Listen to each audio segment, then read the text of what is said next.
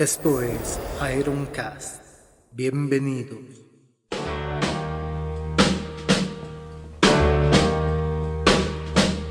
Para este segundo episodio acerca de la historia del rock, vamos a hablar de su más grande exponente comercial, considerado Su Majestad el Rey Elvis Presley.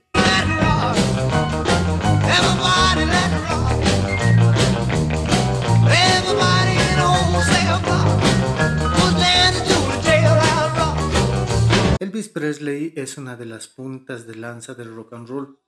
Su figura se convirtió en el sueño de todo adolescente de los años 50 y su estilo fue imitado sin misericordia. Y aunque durante un tiempo pretendió encarnar la imagen de rebelde sin causa, en sus actos nunca lo fue. Con el paso del tiempo fue asimilándose al sistema hasta convertirse en uno de sus abanderados.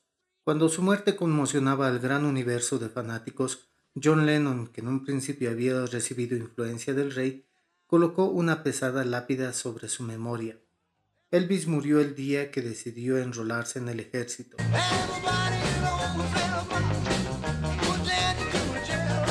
Con su vestimenta abrillantada y chillona y con sus movimientos de cadera revolucionó gustos y costumbres, aunque muchos consideran que Elvis mostró el camino equívoco de la domesticación y tergiversación del verdadero espíritu del rock.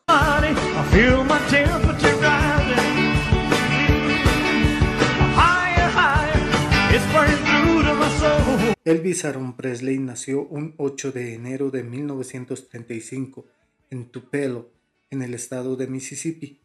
Su hermano gemelo murió a las pocas horas de nacer. Su familia poseía unos pocos acres de tierra improductiva y su padre Vernon apenas si podía conseguir trabajos esporádicos.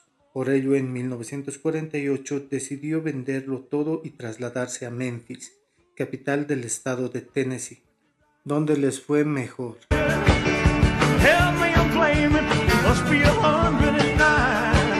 Elvis era un chico pueblerino de buenos modales, tímido y apantallado por la gran ciudad.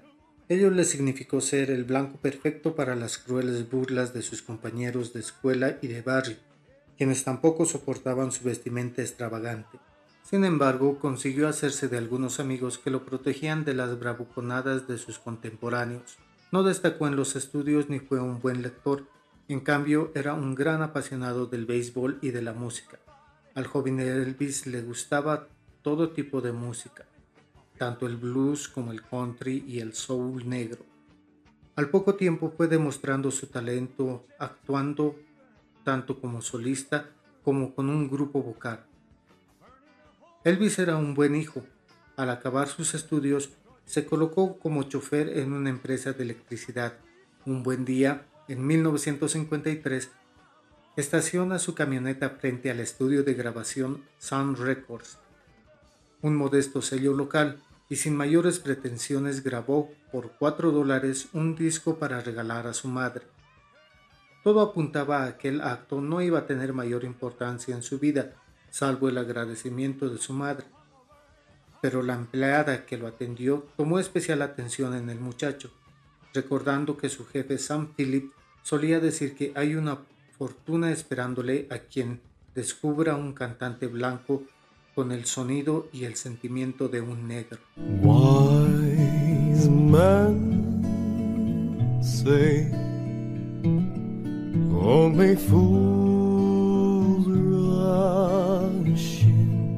Phillips escuchó a Elvis y no se sintió demasiado impresionado por las aptitudes del joven, pero supo apreciar la calidad de su voz y decidió orientarlo Así fue que comenzó a trabajar horas y horas ensayando junto a los dos buenos músicos, el contrabajista Bill Black y el guitarrista Scotty Moore.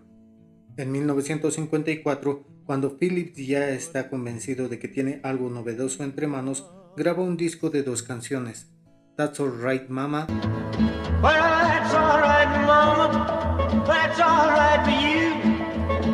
mama.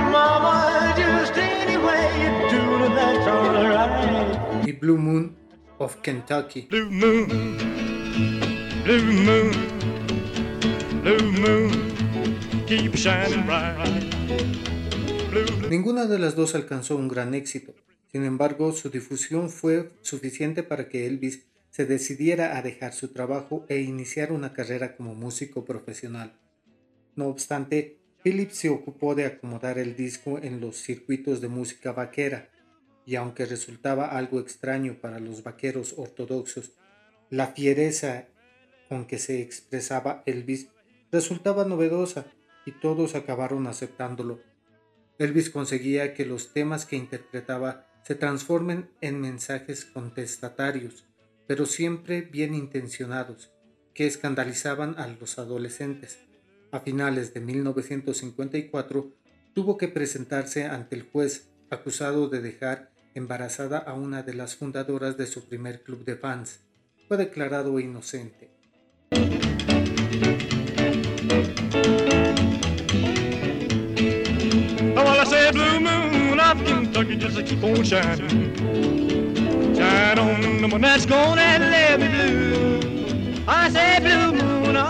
Un abejado empresario, el coronel Tom Parker, intuyó el éxito arrollador en Elvis y convenció al cantante y a su madre para que aceptasen sus servicios como representante y manager, prometiendo hacer mucho por su carrera.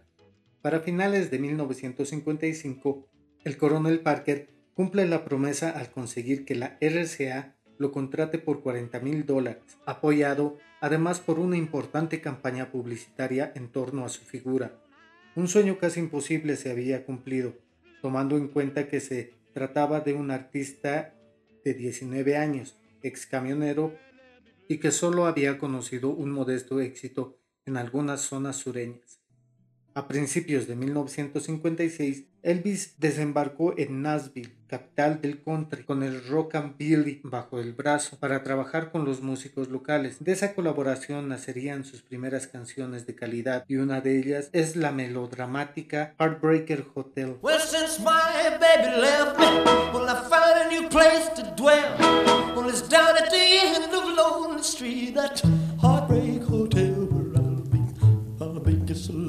Que rápidamente alcanzaría el número uno de las listas.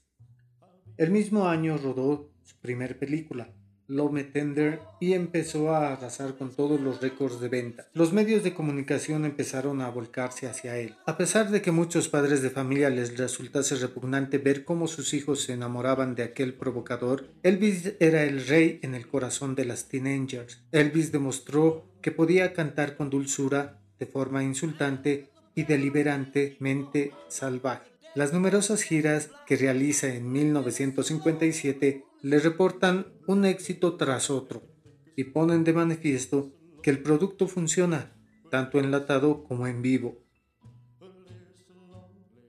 En 1958, Elvis se marchó a la República Federal Alemana para cumplir su servicio militar, idea que no le agradaba, pero que a su representante le pareció que podía ser beneficiosa para mejorar su imagen ante los ojos de los padres americanos. Justo ese año falleció su madre, a causa del abuso del alcohol y las píldoras para adelgazar. La simpatía de la nación se derramó sobre el cantante, hijo y patriota. El coronel Parker no se había equivocado. Los dos años de servicio militar de Elvis lograron que se vendieran más discos de la estrella y los imitadores hicieron su agosto. A su regreso en 1960, Frank Sinatra lo presentó por primera vez en televisión, donde aparece domesticado. Su nuevo estilo más melódico y dócil le permitió ser un artista para toda la familia. Durante los años 60, Elvis se acostumbró a vivir de sus malas películas. Instalado en las nubes del éxito y en Graceland, su nueva mención de Memphis, aparecieron los Beatles, Bob Dylan, los Rolling Stones, pero el rey no se dio por enterado. En 1967 se casó con Priscilla Bewley y al año siguiente tuvo su primera hija Lisa Marie. Parecía que el ímpetu y la fuerza se habían perdido definitivamente, pero Elvis no había dicho aún su última palabra. A finales de 1968, Elvis reaparece en un programa especial de Navidad y se proyecta de nuevo a las superventas. En 1969 volverá al directo y sus conciertos se repiten año tras año en Las Vegas, en un espectáculo de culto al ídolo y el más apabullante mal gusto. En sus últimos años, el mito adquiere vicios de tragedia. La salud de Elvis se deteriora tras años de dietas rigurosas y píldoras de toda clase, siendo un adicto a las estupefacientes. A la vez quiere convertirse en adalid de la lucha contra las drogas. En un arranque de delirio, pide al presidente Richard Nixon que lo nombre agente especial antinarcóticos con placa y pistola. La realidad no era más suave que sus delirios. Elvis necesitaba ingerir 25 pastillas al día para mantenerse en pie. Para salir al escenario, se ceñía en apretadísimos corsets a fin de disimular su obesidad, no sin antes ponerse pañales, ya que en ocasiones solía perder el control de sus intestinos. Durante la noche del 16 al 17 de agosto de 1977, Elvis no consigue conciliar el sueño. Se levanta y se encierra en el baño con sus píldoras preferidas y un libro escogido al azar de su extensa biblioteca sobre temas esotéricos, referido al manto de Turín. Al día siguiente, su última novia lo encuentra en el suelo rígido y en posición fetal. Para evitar el escándalo, puesto que se trataba de un héroe nacional, el forense dictaminaría muerte natural, sin mencionar la mezcolanza de fármacos encontrados en su estómago. La muerte del ídolo se transforma en obsesión nacional. Las banderas ondean a media asta en varios estados de la Unión. Intentan robar su cadáver. Los espiritistas se comunican con él y aparecen imitadores por montón. Su esposa denuncia al coronel Parker en favor de su hija, la principal heredera, y se le inicia juicio al doctor que le suministraba los fármacos. Elvis fue la realización del gran sueño americano que devino en pesadilla siendo un simple chofer, alcanzó la cima del éxito, pero no supo sobrevivir a él. Queda sin embargo su obra, que marcó a generaciones de músicos y escuchas del mundo. Hasta acá una breve reseña de la vida de Elvis Presley. Hay que hacer hincapié en que Elvis es considerado el, su majestad, el rey del rock and roll, sus obras y su talento que desbordaba en el escenario fueron escuela para varios músicos que le siguieron. Y en ese trayecto veremos a muchos que fueron imitando y siguiendo los pasos del extinto rey del rock. Les acompañó Diego Careaga en este su programa que se llama Iron Cast. Hasta la próxima.